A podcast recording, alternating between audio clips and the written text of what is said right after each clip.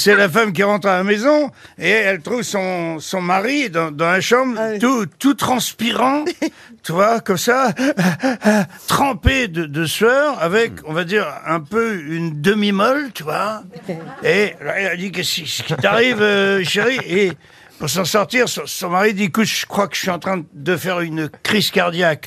Elle dit, oh merde, elle descend les escaliers, 4 à 4 et elle tombe sur son petit garçon de 5 ans qui lui dit Maman, maman, il y a Tata Lisette euh, qui est toute nue et qui est cachée dans l'armoire de papa. Elle dit Quoi? Elle remonte, 4 à 4, encore plus vite. Alors, mon mari fait une crise cardiaque et toi, tu joues à cache-cache avec le gosse?